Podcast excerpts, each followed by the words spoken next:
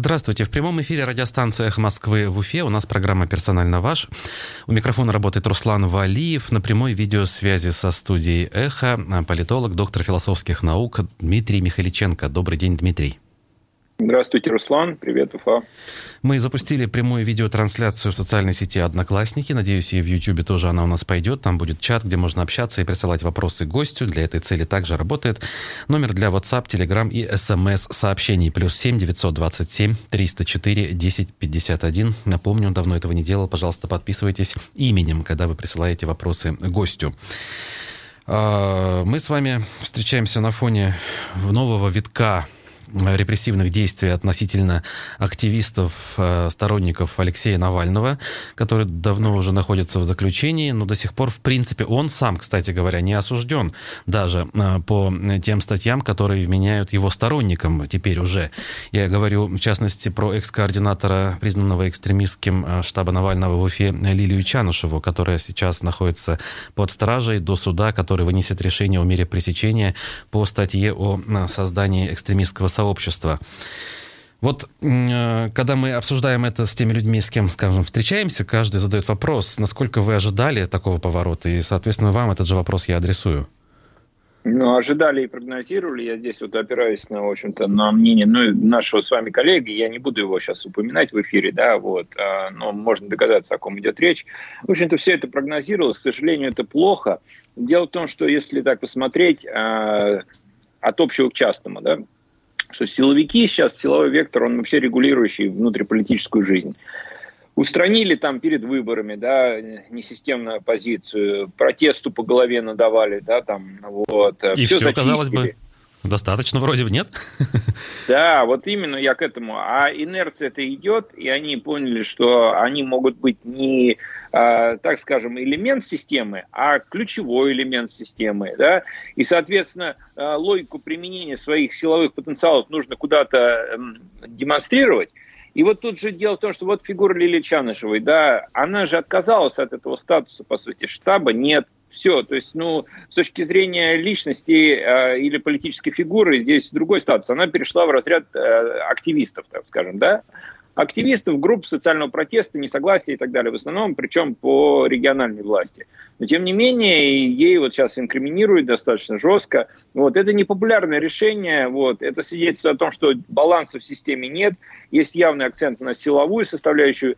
И все это связанные вещи с такими моментами, как, например, регулирование репертуаров театров, да, зачистка ректоров вузов, ведущих в Москве, там Шаненко, да, Зуев, э, вот, мягкий уход Ярослава Кузьминова, да, из ВШЕ, атаки на МАО в ранг Хиггс, ну и так далее. То есть это все связано. Я это обобщенно говорю, что это атака на структуры социального несогласия. Вот это мы видим, к сожалению. И мы видим, что уфимский Facebook отреагировал достаточно консолидированно, консолидированно и против этого всего, да, но федеральный тренд, он здесь вот таков, что мы mm-hmm. имеем это. Да, тренд, он на лицо, тут не поспоришь, но ведь хочется понять э, все-таки, как это происходит, в чем природа, то есть э, должна же быть э, понятная цель у, у происходящих процессов. Там, когда Навального, оппонента, по сути, первого лица э, преследуют, в общем, логика в этом есть. Когда людей пугают и делают так, чтобы они не ходили на митинги, там, штрафуя их, да, закрывая там на несколько дней, тоже можно как-то понять. Но тут вроде люди уже успокоились и, в общем, не пытаются претендовать на власть. Или я ошибаюсь? Нет, ну понять, нормализовать это все я не могу. Вот. Я думаю, что здесь логика тоже есть, но есть и элементы, которые как бы самораскручивающиеся. То есть инерция остановить невозможно бывает. Это тоже здесь есть. Если говорить о логике, да, вот о цели рационального поведения, то логика такая, что а, усилится автократизация власти на уровне губернаторов, на уровне федерального центра, снизится критика, вот, и, соответственно, усилится самоцензура. То есть этот эффект, он а, имеет действие, но он а, носит, на самом деле, амбивалентный характер. Краткосрочно все молчат, а недовольство копится. Угу. Ну, тогда, опять же, если мы говорим, что некие предыдущие прогнозы сбылись, то каковы дальнейшие прогнозы? К чему мы придем в результате этого процесса? Ну, а на шаг вперед это усиление цензуры, да, еще дальнейшее усиление цензуры, самоцензуры, зачистка СМИ с альтернативным мнением. Там, значит, вот речь идет о том, что иноагенты могут там накинуть там статус э, УРАРУ, допустим, да, хотя достаточно лояльно, или Рас, Расбалт. Критика, но тем не менее там в целом в лоялистском контуре. А, значит, системе нужен, системе власти нужен а, подконтрольный телевизор, чтобы все СМИ были а, управляемы. Потому что масштаб а, социально-экономического негатива в стране очень высок. И вот э, мы говорим там Куштау, протестные акции и так далее. Но если посмотреть, э, вот в регионах за последние 3-4 месяца было много таких протестных акций. Вот. Например, там в Хабаровском крае ввоз радиоактивных отходов. Например, в Волгоградской области там а, попытка а, вырубить а, э, зеленую рощу одну там определенную, да, и построить на ее месте дорогу. А то же самое в Барнауле, Алтайский край. Просто про это мало кто знает, мало замечает, потому что фокусировка внимания СМИ идет на других проблемах. И вот этих альтернативных источников информации будет все меньше. Дальше логика вот этой цензуры, самоцензуры будет усиливаться, и рано или поздно она перенесется на системных либералов, но она уже перешла, да, там, которые в правительстве. То есть там мы видим охранительный крен, это силовики, и сислибы, это Чубайс, там, Кудрин и так далее. То есть вот здесь вот а, линии напряжения. И здесь, а, мне кажется, характерным дело вице-президента, экс-вице-президента Сбера Раковой, Марины Раковой, да. То есть, а, в общем-то, это уже достаточно крупный уровень, когда региональный тренд перетечет э, в федеральный, и элиты начнут грызть друг друга, тогда это будет серьезная стадия конфронтации. Может быть, система этого не допустит, но предпосылки для такого развития событий есть. И еще в завершении, там, скажем, вот этой части моего пассажа, я хочу сказать, что логика социального напряжения и логика принятия непопулярных решений, она нарастает. С учетом того, что общественный контроль ослаблен, независимых альтернативных мнений все меньше, естественно, будет волюнтаризм и давление и продавливание непопулярных решений типа вот обязательной вакцинации. Угу. Ну вот, кстати, как раз я и хотел к этой теме перейти, потому что на фоне вакцинации есть отдельный вид протеста людей, э, к которому подключаются даже абсолютно лояльные нынешним властям люди, люди, условно говоря, голосующие там за Единую Россию. Они вдруг заговорили о свободе самовыражения, о праве человека на самоопределение, на Конституцию постоянно ссылаются, видеоролики э, записываются обращением лично к президенту. Это феномен или это нормальное явление, и, в общем, э, и более того, оно даже чем-то грозит, или оно совершенно бессистемное, поэтому никому ничем не грозит? Ну, на мой взгляд, э, это все логично, потому что вот э, ту конструкцию, которую выстраивает власть, это такая вертикализированная, собственно, конструкция, да, она никогда не будет монолитной. Ведь э, можно говорить для общества, вот у нас умеренный консерватизм. Вы что думаете, ну, я не вам, а в целом, да, что э, там в элитах а, борются за умеренный консерватизм, что ли, как э, коммунисты, социалисты и так далее. Они борются все за ресурсы.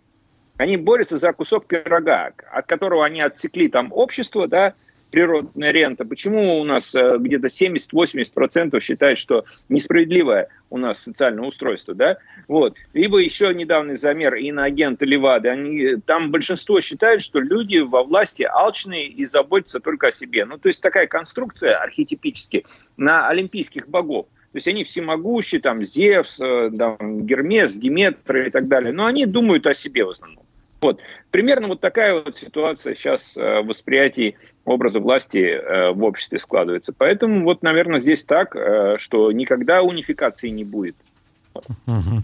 Ну, кстати, вот э, вроде я говорю, что эти люди обращаются э, массово и ничего не происходит, но ведь на самом деле не так. У нас в Ишимбае, например, э, пришла полиция к нескольким сразу участникам, которые в э, обращении к российскому народу, скажем так, промелькнули, и они тоже требовали отменить все эти ковидные ограничения. То есть полиция ими интересуется.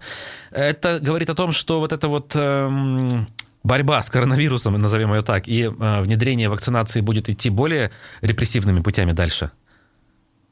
Ну, в принципе, Ради Хабиров здесь все выразил вот, ну, какое-то время назад, что логика, значит, невозможностей, да, он сказал.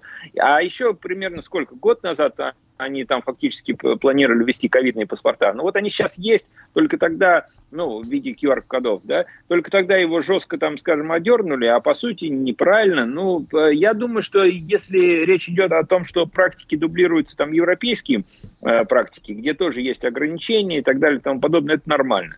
Если речь идет о тотальном принуждении, тем более же, вот, э, Руслан, тут же проблема такая, что и дети, и детей сейчас говорят, надо вакцинировать. А тут социология, она простая. 3-7% вот так родителей там отдельных готовы вакцинировать. То есть больше 90% против. То есть это все тоже, ну, вот, скажем, там, э, репрессивная логика принуждения.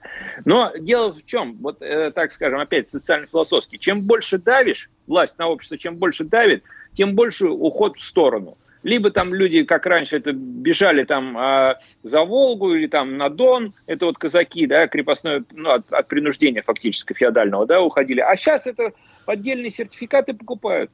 То есть а, они же не могут обеспечить, а, вот, а, прервать эту э, тенденцию поддельных сертификатов, вот недавно Forbes российский посчитал, в 20 раз за несколько месяцев выросло количество этих объявлений. Вот и все. То есть, чем больше они будут на принуждение давить, тем больше будет уходить в сторону. Но тут есть важный момент, Руслан. А ведь тут вопрос идет не столько о коллективной безопасности, хотя это, конечно, да, фармлоббисты. То есть им сейчас вот задача включить э, вакцину ковида от ковида в календарь нацпрививок, она становится, ну, включение не означает ее обязательной. Вот. Потом, допустим, сделать ее обязательной, но включение в календарь нацпревью само по себе означает, что деньги на нее будут выделяться так, я напоминаю, что в прямом эфире «Эхо Москвы» в Уфе программа «Персонально ваш». Мы беседуем с политологом Дмитрием Михаличенко, но поскольку что-то случилось со связью, Дмитрий находится не близко от нас. А, что... Да, Руслан, извините, да, просто прервал тут меня, к сожалению, техническая помарка с моей О, стороны. Понял. Так вот, я продолжаю. Значит, деньги а, на нее будут выделяться уже из федерального бюджета. И, соответственно, тут же стоит вопрос, а давайте вакцинировать не один раз, а два раза в год, ну и так далее. Угу.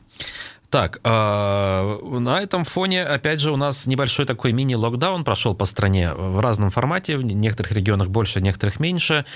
Э, как вы расцениваете вот эту меру. Она, скажем так, более серьезная вроде бы, чем принимались в последнее время, но тоже этот локдаун был не совсем таким полным, да, как в прошлом году. А, объясняется вроде как это целью не остановить экономику. Вот насколько все эти цены логичны, оправданы, а, совершенно справедливы вот в тех условиях, которые сейчас у нас сложились?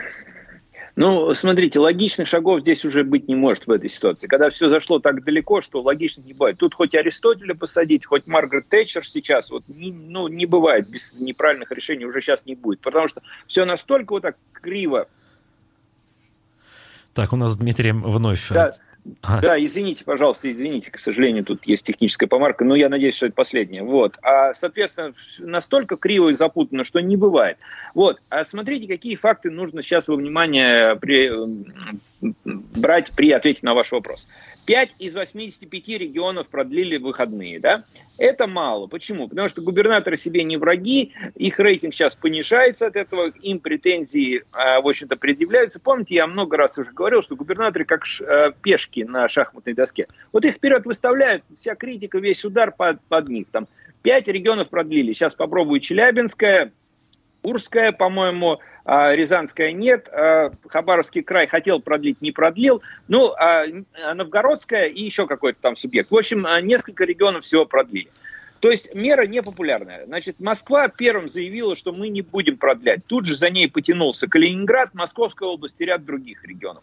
Внятного объяснения у губернаторов, почему они не продляют, нету. Потому что ситуация с ковидом, это и Голикова, вице-премьер, заявлял, и Мурашко эти инспекции посылал в кучу регионов. Там Ульяновская область, Чувашия, и так, Ярославская и так далее. Ну, Башкирии там не было, кстати, в этом списке. Вот.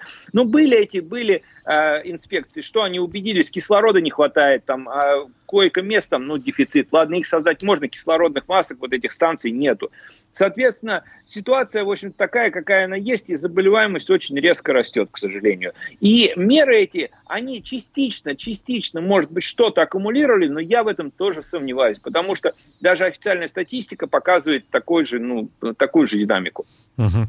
Но, кстати, Башкирию сейчас-то, может быть, не упоминали, но вот когда только Путин объявлял, что будет неделя, а некоторые регионы могут начать и раньше, тогда Мурашко тот самый Башкирию включил в э, список неблагополучных регионов, и многие думали, вот мы тоже, наверное, раньше начнем э, этот самый локдаун, но этого решения у нас в Башкирии не приняли и, да, и даже продлевать не стали. То есть наша республика упорно не хочет э, этим путем идти. На ваш взгляд, почему?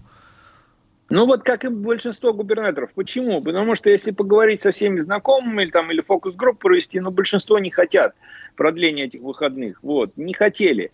Проблема в том, что не выработалась гигиеническая культура, об этом мы много говорили, но потери от а, бизнеса, потери на работе, они такие высокие, что люди, ну, они не могут себе позволить просто идти на это. Вот. Ну и тоже Ради Хабиров тут же такую же позицию, в общем-то, занял, сказал, что, ну, у нас нет а, оснований, ну, формально у них нет действительно оснований, то есть там как бы считается, что там вот эти станции, да, то есть запас кислорода, вот, это все соблюдается, там есть, ну, нормально. Но в целом, конечно, все понимают, что очень сложная ситуация. И здесь важно отметить, что вот эта четвертая волна, ну, я общаюсь с экспертами, которые здравоохранение эксперты, да, скажем, в эпидемиологии, 13-14 недель прогнозируют. Вот. Угу. И потом некоторая стабилизация. Но тут же надо тоже понимать, что вот сейчас, например, от губернаторов требуют повысить темпы вакцинации. А как люди пойдут вакцинироваться, когда вот волна идет? Многие говорят, мы пойдем, но позднее. То есть здесь этот фактор тоже нужно учитывать во внимание брать. И сейчас, кстати, вот это есть. Вот. Э, то есть, ну, не давят, не давят, чтобы давайте процент повысьте. Раньше же это через постоянно через телеграм-каналы говорили по вакцинированию, уровню и так далее. Сейчас эта повестка ушла на второй план потому что люди понимают, и власть понимает, что надо людям дать передохнуть, вот, но сужая возможности их а, быть невакцинированными. А что, сужая. а что у людей в головах? Я что имею в виду? А, как бы есть люди, которые, как я выше говорил, там поддерживают власть, э, любят э, там Сталина вспоминать, э, говорить такие вещи, что там типа вроде Сталина не хватает в нынешнее время, нужна рука покрепче, даже Путин не справляется. Вроде вот такие у них взгляды, но сейчас они требуют соблюдения конституционных прав. Это как бы, ну, нормально? То есть, или люди, мнение которых, что ли, не стоит обращать внимание, то есть это, эти люди не входят в те, в те элиты, скажем, которые э, должны принимать решения? Ну, Руслан, общественное мнение, оно многослойно, да. Я вот тут вот какой момент сказал. В общем-то, Левада, опять же, инагент, там, вот почитайте, кому интересно, очень глубокую интерпретацию социологии невакцинирования дал. Очень глубокую. Она уже спорна на уровне творческой, там, герменевтической части, то есть там интерпретации, да. Но суть такая, что а, значит, 61% считает, что этот вирус искусственно сконструирован. А, и, а, в общем-то, социологи Левады говорят, мы думали, что это для ради шутки, так скажем, этот вопрос дадим, а его разделяют, так сказать, положительно ответили многие. Да? Так. К чему это они ведут? К тому, что в обществе высок уровень а, значит, осознания, что люди, люди там не нужны государству как таковому. Да? Ну вот есть мигранты, которые приедут, там плитку поменяют. Есть а, значит, гастарба, эти вахтовики, которые на север поедут, они там трубу обслужат как надо, а государство получит валюту и так далее. А остальные-то, по сути, не нужны. Это как бы доп. нагрузка и так далее. То есть и вот это формирует скрытый протест. Плюс люди обижены за вот эту одна мерную, я бы сказал, да, простую, черно-белую э, пропаганду вакцинации. То есть сначала же нам говорили, что это от всех гриппов, вирусов от всех защита, да, потом нам говорили, что это на год, теперь говорят, что на полгода, ну и так далее. Там много очень нестыковок. Угу. Так, э, до перерыва есть немного время, тогда все-таки к другой теме перейдем. Э, перепись населения, которая сейчас все еще продолжается, но заканчивается. Я думаю, что вот э, отношение к этому явлению немножко отличается от, в зависимости от региона, поскольку в таких национальных республиках, как у нас, в Башкирии, в Татарии, об этом, наверное, говорят больше, а в центре меньше. Вот в этой части я прав? Да, да, угу. я, я уверен. Но везде, наверное, тенденция одна в том смысле, что люди неохотно это делают. Опять-таки, вот если вы согласны с этим мнением, почему так? Ну, опять же, как инструмент контроля воспринимают сейчас вот эти цифровые фобии, концлагерь и так далее. То есть люди не очень э, ощущают свою нужность, и многие действительно уклоняются. Плюс это фактор, вот, допустим, мы в своей семье разговаривали, то есть, ну, вот национальность, допустим, нужно указывать или нет. Я категорически против этого, да, я, например, для себя, я не вижу своей национальности, то есть я считаю, что это ущемляющие моменты, ну и так далее. То есть как бы, ну, вроде как надо, все правильно, но многие не хотят. Ну, а в Башкирии, безусловно, и в Татарии тоже, в общем-то, это прямо сильно вот этот националистический дискурс актуализирован. В общем-то, я пытался как-то поговорить и с татарстанской стороной и так далее. То есть, ну, все стоят на своих позициях, там, конечно, не очень хорошо. Единственное, что я бы хотел бы, чтобы было достигнуто, это все-таки осознание, что татары и башкиры очень близки друг к другу. Это разные народы, но близкие, и нужно вот э, стадию конфронтации не развивать, наоборот. И мне кажется, у Казани и Уфы во многом это получается на уровне общественной дипломатии. На уровне элит это отдельный разговор и так далее, да. На уровне общественной дипломатии все нормально. Ну, то есть в сухом остатке это вопрос, который раздувать не стоит, вы считаете? Да, да, я думаю, да. Вот. Угу, я понял. А, политолог Дмитрий Михаличенко в гостях программы «Персонально ваш». Сегодня мы с ним продолжим беседовать через несколько минут после выпуска нас новостей. Оставайтесь на их. Продолжаем прямой эфир программы «Персонально ваш» с Дмитрием Михайличенко, политологом. Меня зовут Руслан Валиев. Э, присылайте свои вопросы. Ждем их по номеру для СМС, WhatsApp и Telegram. Плюс 7 927 304 10 51. В YouTube-чате тоже, может быть, э, я что-то увижу. Ну, Тут, опять же, какие-то технические сложности. Надеюсь, потом они решатся. Знаете, упомянули мы немножечко соседнюю республику. Я хочу еще в контексте федерализма ее вспомнить, поскольку Госдума в первом чтении проголосовала за закон, как-то он там называется, вот по поводу реформы, скажем. По публичной власти. Да, власти в Российской Федерации. Она, это, этот закон упраздняет э, должность президента в в том числе в Татарстане, и вообще, в принципе, нигде их не должно будет быть. Но татарстанские политики оказались последовательными. Сначала их гос, Госсовет не одобрил закон, а потом еще и депутаты Госдумы, даже от «Единой России», от Татарстана проголосовали против, и даже их исключать из партии не будут за это, как потом прокомментировали в самой партии власти. Это вот э, вообще какой вывод из всего этого можно сделать? Э, одни просто показывают, что у них характер есть, но при этом не готовы переступать красную линию, а другие как бы дают дают понять, что ладно, так и быть, мы вам это разрешаем, но имейте в виду, там дальше вы не можете двигаться? Или это действительно борьба какая-то политическая, кто-то что-то выторговывает, и кто-то что-то добьется для себя? Ну, я думаю, и то, и другое, на самом деле. Все, что вы говорите, имеет место быть. В каких пропорциях, сейчас сказать трудно, но моя версия, в принципе, я ее озвучил уже, что татарстанские элиты сохраняют свое лицо, а через вот, там, скажем, вот это несогласие, которое в условиях всеобщего практически согласия, вот, они а, подчеркивают свой особый статус, хотя на самом деле и тюменская матрешка там аккуратно выступила против а, вот этого законопроекта, потому что там а, Тюменская область, Ямало-Ненецкий автономный округ и Ханты-Мансийский, там у них между собой сложные взаимоотношения, и, в общем-то, они подкармливают Тюменскую область, вот, а, а Хмау – это огромный источник э, ресурсов поступления, там, скажем, в бюджет. Поэтому они тоже выступили против, но им сказали, что будем обсуждать, дорабатывать и так далее. То есть там не политический вопрос. Здесь вопрос больше а, политический. И вот эта логика, конечно, она такая, кажется, очень странным, но трудно искать вот на этой стадии развития власти, да, в России, там, да, а, здравого смысла, потому что все может быть совершенно нелогичным. Почему? Потому что вот на прошлой неделе буквально депутаты Госдумы Марченко, а, в общем-то, исключили из «Единой России» за то, что он не голосовал по проекту бюджета, да, федерального. А тут шесть татарстанских э, депутатов, причем от Татарстана-то избрано а, не шесть, а больше, но там были парашютисты, парашютисты все проголосовали как надо. Эти голосуют против, сохраняют свое лицо и так далее и тому подобное. Посмотрим, что случится. Я думаю, что здесь, в общем-то, все равно а, Кремль будет продавливать и продавливать достаточно жестко. Еще немножко о депутатах. Э, совершенно неожиданно один из депутатов, одна из депутаток, что ли, э, этой партии предложила э, избавить ветеранов Великой Отечественной войны от платежей за коммуналку, но партия восприняла это, ну, скажем, довольно неожиданно и не стала даже голосовать, видимо, не, стремясь не сесть в лужу, проголосовав против, например. Как вам эта история вообще? Как бы ну, смотрите, Руслан, это, в общем-то, элемент демагогии. Там этих э, людей, там, которые там в возрасте 90-100 лет, там их очень мало. Так же. вот именно, вот, могли поэтому... бы проголосовать за и получить политические дивиденды, нет? Я не думаю, что какие-то политические дивиденды на этот счет поступают. В общем, ветеранов сакрализировали, их вот несут в качестве там знамени какого-то. Я считаю, что, в общем-то, депутаты, нынешние депутаты Госдумы, там не так много политиков, очень много таких, э, значит, фигур, которые озабочены там своим статусом, вот, особым положением, депутатской неприкосновенностью и так далее и тому подобное. И вот э, про Чанышеву мы начали, мне вспоминается. Вот помните, как несколько лет назад она в Госсобрании выступала? Два года назад это было, да, да. Угу.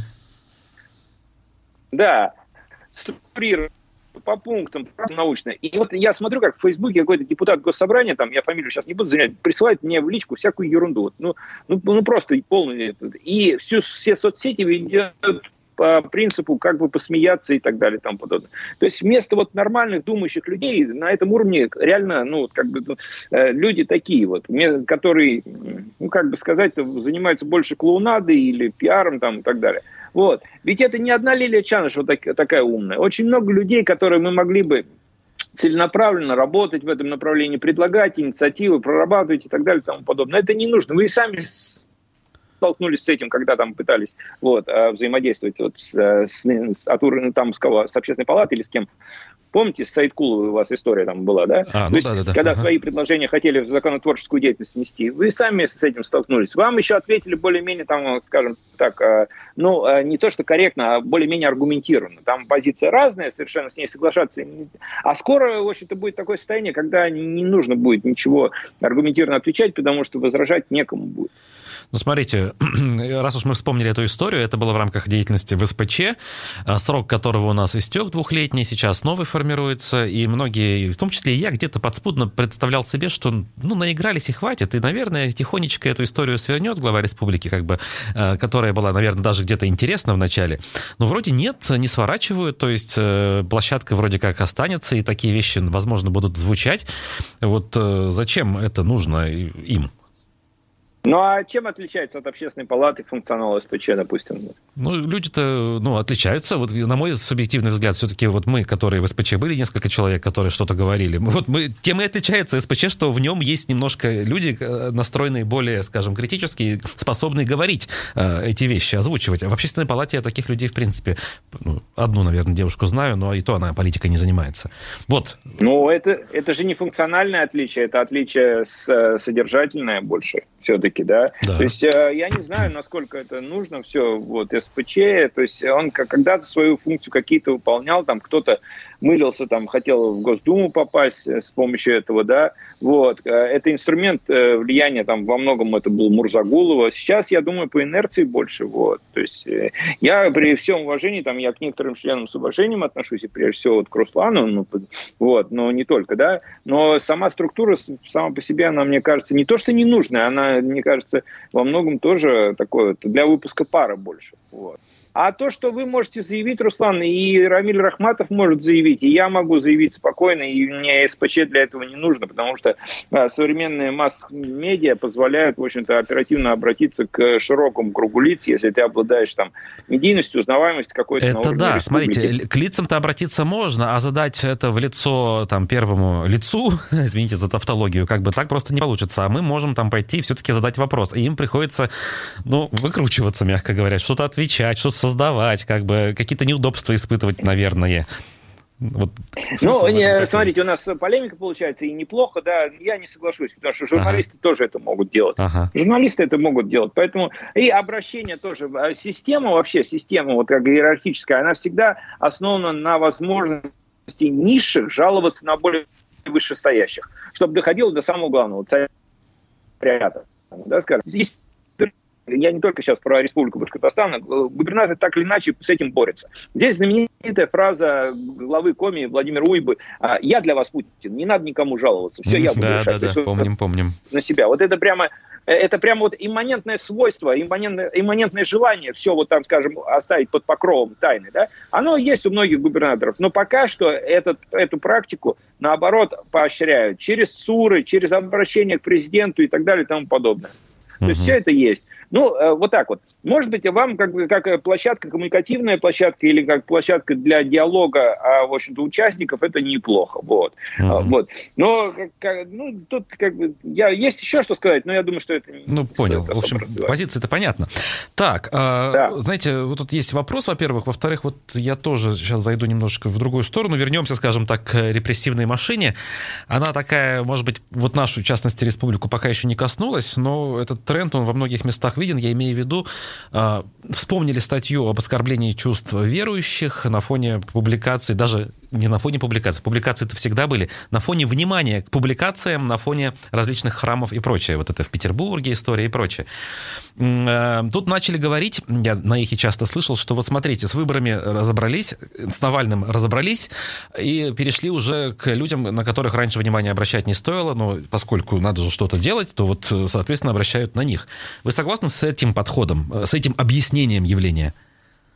Да-да, я уже сказал тоже, и неоднократно это многие выражают, репрессивная э, энергетика, она нуждается в объектах применения, вот так. Тогда вопрос, э, к чему еще, соответственно, дотянутся щупальца этой самой э, машины репрессивной? То есть вот чего стоит бояться в обозримом будущем, чего люди сейчас пока не боятся?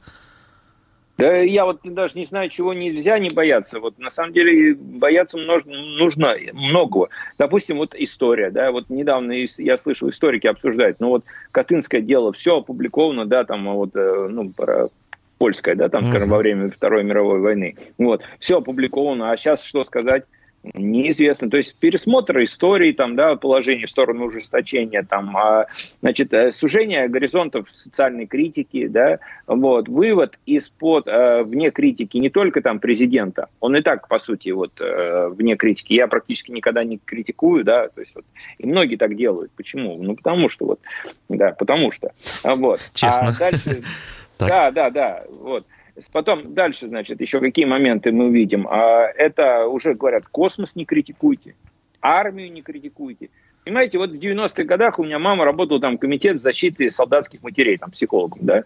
Ну там же сложные вещи, чеченская война и так далее, то есть вот. И сейчас э, тоже есть какие-то вещи, которые, наверное, нуждаются в общественном обсуждении. Но, э, э, в общем-то, депутаты Госдумы говорят, что а в армии сейчас дедовщины нет, все нормально. Вот, и не надо там обсуждать это. Потом, здравоохранение, у вас же, вот я видел в блоге какой-то умный там врач, вот, говорит, а давайте под критики врачей выведем. Ну, э, получается вот так вот, я просто должен посочувствовать тем, кто сейчас преподает социологию или политологию. Я 10 лет назад, 11 лет назад там преподавал, уже 7 лет, наверное, не преподаю. Как им объяснить принцип разделения властей? Как им объяснить, что такое социальный контроль? Независимый контроль со стороны общества и так далее и тому подобное. То есть это уже, э, вы знаете, я думаю, что если я сейчас приду там в какой-нибудь условный педуниверситет мой, там вот, ну, не родной вуз, но тем не менее для меня он стал самым там кем вот значимым, да, вот в моей жизни, там, академической карьеры на сегодняшний момент, я его считаю наиболее близким все. Приду и начну рассказывать студентам про вот э, права человека, про значит, социальный контроль, про разделение властей. Они мне скажут, ну, я спать пойду лучше, мне работать надо, да, вот, а зачет он мне и так поставит. Вот, вот примерно так, я думаю, это происходит сейчас. Угу, понятна ваша позиция. А, вопрос от нашей подписчицы и спонсора нашего канала в YouTube Розы. Надо ли говорить про национальность преступников? Опять же, история федеральная, да, с Кадыровым связана, а, с выходцами из Кавказа.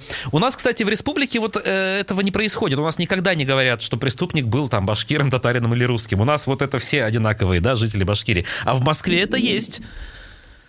Конечно. Вы знаете, Руслан, я что скажу, что уровень межнационального напряжения я субъективно с точки зрения обыденного, без всяких замеров, в Москве оцениваю как более высокий, чем в Башкирии. Вот в Башкирии периоды парада суверенитетов, там, на Истфаке и так далее, это же неприятные вещи творились. Я, ну, в общем-то, я не требую еще дальнейшего, я описание когда-то припомню и так далее. Но, но в целом баланс есть. И особенно я считаю, что при Хамитове эта тема была деактуализирована, какой-то баланс достал, и все нормально. И вот есть универсальная формулировка, мы живем на одной земле, понятно, там, ну, земляки, конечно, тоже есть это все, да, межнациональные проблемы.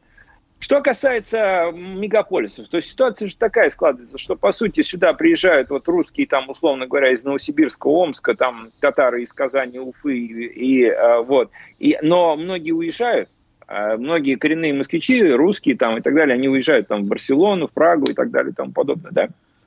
Приезжают мигранты общество атомизировано. Вот. То есть каждый сам за себя. А мигранты, они сплоченные, диаспоральные и так далее и тому подобное. И поэтому мы видим вот такие инциденты. Москва при этом, я могу сказать, что жители умеют самоорганизовываться. Умеют отстаивать свои права, в отличие там, от многих регионов, там, но вот умеют. В Ярославле тоже хорошо с этим обстоит дело, в Свердловске, ну, в Екатеринбурге в данном случае, я бы сказал, нормально, да, умеют самоорганизовываться. Потенциал самоорганизации нашего республиканского общества во многом башкиры обеспечивают. Это Куштау вот показал. Что касается ответа на этот вопрос, вот, собственно. Поэтому это же муссируется, это, по сути, реакция на недовольство а, вот этим вот межнациональной напряженностью, которая чувствуется. Две самых ключевых проблемы, которые есть в обществе, это межнациональное напряжение и уровень жизни между богатыми и бедными. Вот он в разрыв между ними большой. Поэтому я думаю, что, конечно же, национальность не нужно учитывать, не указывать, не нужно. Это только инструмент дальнейшей вражды. Но политика в отношении мигрантов, она должна быть не завоз всеми силами, а адаптация. И максимально нужно ну, как-то все-таки без них обходиться, потому что люди против. Это любой соцопрос покажет, что большинство людей против а, э, значит, экспорта вот этой дешевой рабочей силы. Они же не, не интегрируются в наше общество. Там показано, ну, как бы только треть, четверть в лучшем случае, там, да, вот они готовы интегрироваться, остальные нет. Угу. Значит ли это, что вот эта жесткая репрессивная политика властей в отношении национальных активистов, она где-то оправдана в чем-то? Ну, вот таких активистов, как Рамиля Саитова в нашем случае, да? И вообще, в принципе, вот я замечаю, что вот прямо очень неохотно эту тему поддерживают, не хотят на эту тему говорить, как-то осуждают даже людей, кто в рамках приличия эту тему пытается разряд дискуссий поднимать. Но мне сложно ответить. Я думаю, что, в общем-то, я за правовое государство и я за признание различий, в том числе этнических, но без, э, значит, призывов к межнациональной розни и а, а, подчеркивания особого статуса кого-либо из, а, в общем-то, национальных представителей, да, скажем так. Поэтому я отвечаю общими фразами, ну, нету четкого понимания, наверное, как сейчас возможно реализовать механизм гармонизации. То есть есть четкое понимание, как это должно быть, но нет четкого понимания, как это обеспечить. На мой взгляд, э, мы заходим слишком далеко. И вот царская Россия, там одно из ключевых противоречий, это межнациональные проблемы, да, вот, так же, как и Австро-Венгрия, вот, они накопились и вышли в, э, в стадию там вот этих вот противоречий. Угу. ну, сейчас... вот сейчас мы видим тоже э, нарастание определенное. Вот, не этим ли путем проблем. мы идем? Вроде как истории опытом должны быть научены, а сейчас вновь идет некая унификация, да, некое стремление к тому, чтобы все стали условно там россиянами и, и больше никем. Ну да, вот эта этническая общность, она в принципе нормальная, то есть и не, не татары же, там, не чуваши, условно говоря, там, да и не башкиры в основном же не против а считать себя россиянами. Да? Вроде да. Вот, только ага. они, они хотят сохранить вот этот этнический свой состав, то есть как бы вот э, и род, и там и свое шижере и так далее, то есть все это нормальные вещи. Если это будет а, инклюзивный параметр, то есть как то, так и это – то есть я, допустим, башкир, и я россиянин. Это нормально. Но если будет подавляться вот первое, то это будет плохо, конечно. Угу. Как вам э, перспектива вот этих вот глобальных процессов, которые идут на уровне России и Беларуси? Вы сторонник э, теории, что они там договариваются, чтобы переформатировать власть и там, и тут уже под новую конструкцию и таким образом сохранить ее за собой? Ну, э, Э, смотрите, по Лукашенко это однозначно так, да, то есть он хочет, э, в общем-то, стать вот э, председателем Всебелорусского народного собрания, да. Москва давит на то, чтобы все-таки он ушел и, значит, интеграция была, если не единое государство, там, союзное государство, где экономика будет во многом определяться Москвой. Вот. Москве, в общем-то, ну, в данном случае России, я подразумеваю, да, категорически нельзя терять Белоруссию, поэтому Лукашенко многое прощается. Но то, что сейчас он делает, это стадия конфронтации там с э, коллективным Западом, конечно, она очень такая ну, неприятная, я думаю, мягко так скажем. И вообще процессы, которые происходят в этой стране, конечно, они вызывают очень серьезное беспокойство. Угу. С учетом того, что цены на энергоносители на мировом рынке сейчас высокие, некоторые даже бьют рекорды, я имею в виду газ, значит ли это, что это придаст новых сил, новой энергии, нового, новой устойчивости той системе, что у нас в России? Но с точки зрения контроля системы над обществом, сверхдоминирования над обществом, с точки зрения там, реализации своих, э, в общем-то, краткосрочных задач, да. Долгосрочные задачи также, в общем-то, связываются с логикой экстенсивного развития, там, декарбонизация, там, э, лесно, лес, рост лесного Покрова, да, там атомная энергетика и так далее и тому подобное. Везде Россия нужна, и как бы она имеет свои точки а, приложения. Но все это предполагает, что Россия с точки зрения мир-системного анализа – это полупериферия. Это не, не глубокая периферия, но это и не центр. То есть это не центр силы, это полупериферия, которая, в общем-то, стратегически зависима от Запада. Ну, сейчас вот а, есть позиция золотой середины, что между Китаем и США можно маневрировать. Ну, там много сложностей, это отдельный разговор. Угу. Но эта модель, на ваш взгляд, она, скорее всего, состоится и будет устойчивой, или есть много «но»? Ну, политические факторы, там, вот э, как трансфер пройдет, пойдет, но, в принципе, честно говоря, мне кажется, конструкция достаточно устойчива в этом плане. Другое дело, что у нас сейчас в отношениях с обществом это стадия накопления противоречий. То есть противоречия не решаются, а нарастают. Это очевидно. Но на фоне запугивания эти противоречия вряд ли куда-то выплеснутся. Конечно, ну, как бы, вроде как эм, меньше люди будут э, недовольство выказывать, но оно никуда не уйдет. Никуда не уйдет. Понимаете, все ощущают, что стандарты потребления, уровень жизни снижаются – а богатые богатеют, бедные беднеют. Реальный уровень бедности в стране около 40% по моим, вот, э, значит, там, по моему анализу. То есть э, Росстат дает около 13 сейчас. При этом методологию он поменял. Вот, это что, что показательно очень, да. Поэтому уровень богатства там э, элит полтора-два процента, он запредельный. Вот. Такая конструкция, любое, любое современное государство, если оно хочет динамично развиваться, оно э, развивается за счет среднего класса. Средний класс у нас а, истощается, он сужается, угу. наоборот. Да. Поэтому говорить об высоком экономическом росте я бы вообще не стал. Спасибо. Это был политолог Дмитрий Михаличенко. У микрофона был Руслан Валиев. До свидания.